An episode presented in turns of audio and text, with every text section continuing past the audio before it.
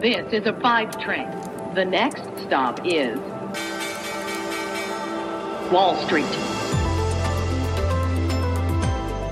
Hallo aus New York zu euch nach Deutschland und herzlich willkommen zu Wall Street Daily, dem unabhängigen Podcast für Investoren. Ich bin Sophie Schimanski aus den USA, wo heute Feiertag ist. Die Börse ist zu aufgrund des Memorial Days. Deshalb gibt es heute nicht den üblichen Blick auf den Handelsmorgen hier bei mir, aber wir schauen mal, wie der DAX in die neue Handelswoche gestartet ist. Im Visier des deutschen Börsenbarometers steht ja derzeit die Marke von 15.500 Punkten. Nachmittags notierte der DAX knapp darunter. Gegenüber dem Schlusskurs von Freitag ist das ein Minus von 0,3 Prozent. Das Handelsvolumen ist wegen unserem Feiertag hier in den USA eher niedrig. Außerdem gab es einige spannende Daten und Studien zu verarbeiten. Die OECD spricht äh, heute Morgen von einer deutlich verbesserten Konjunkturlage.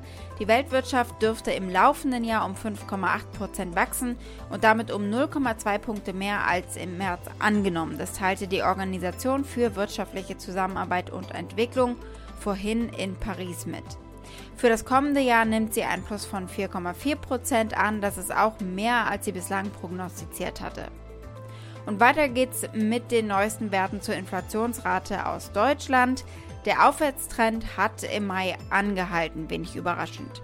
Die Inflation lag laut der ersten Schätzung bei 2,5 Prozent, der höchste Stand seit zehn Jahren. Preistreiber Nummer 1 äh, blieb im Mai die Energie, die sich äh, um 10% verteuert hat. All das ist die Basis für den heutigen Handelstag. Ein Handelstag ist es noch, dann ist der Monat Mai auch vorüber und von einem Sell in May hat man noch nichts gespürt. Verkürzte Handelswoche in den USA, da ist nämlich heute das Gedenken an die Gefallenen im Krieg. Das Gerangel zwischen Bullen und Bären, es geht wohl in eine weitere Runde, weil eben auch ganz klar, ja, die Impulse fehlen. Inflationsängste immer noch da und wir gucken, was es so Neues gibt. Wir werfen als erstes heute einen Blick auf die kurze Woche. Was steht alles an?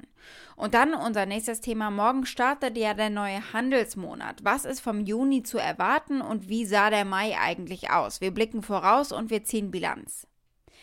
Tesla liefert bald das Model S Plaid aus. Es kommt aber wieder zu Verzögerungen in der Produktion.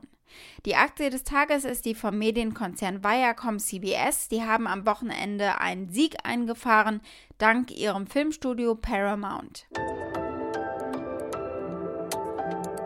Soweit die wichtigsten Themen der heutigen Ausgabe. Als Pioneer hört ihr die kompletten Folgen auf unserer Website thepioneer.de. Wenn ihr noch kein Pioneer seid, könnt ihr euch auf unserer Seite anmelden.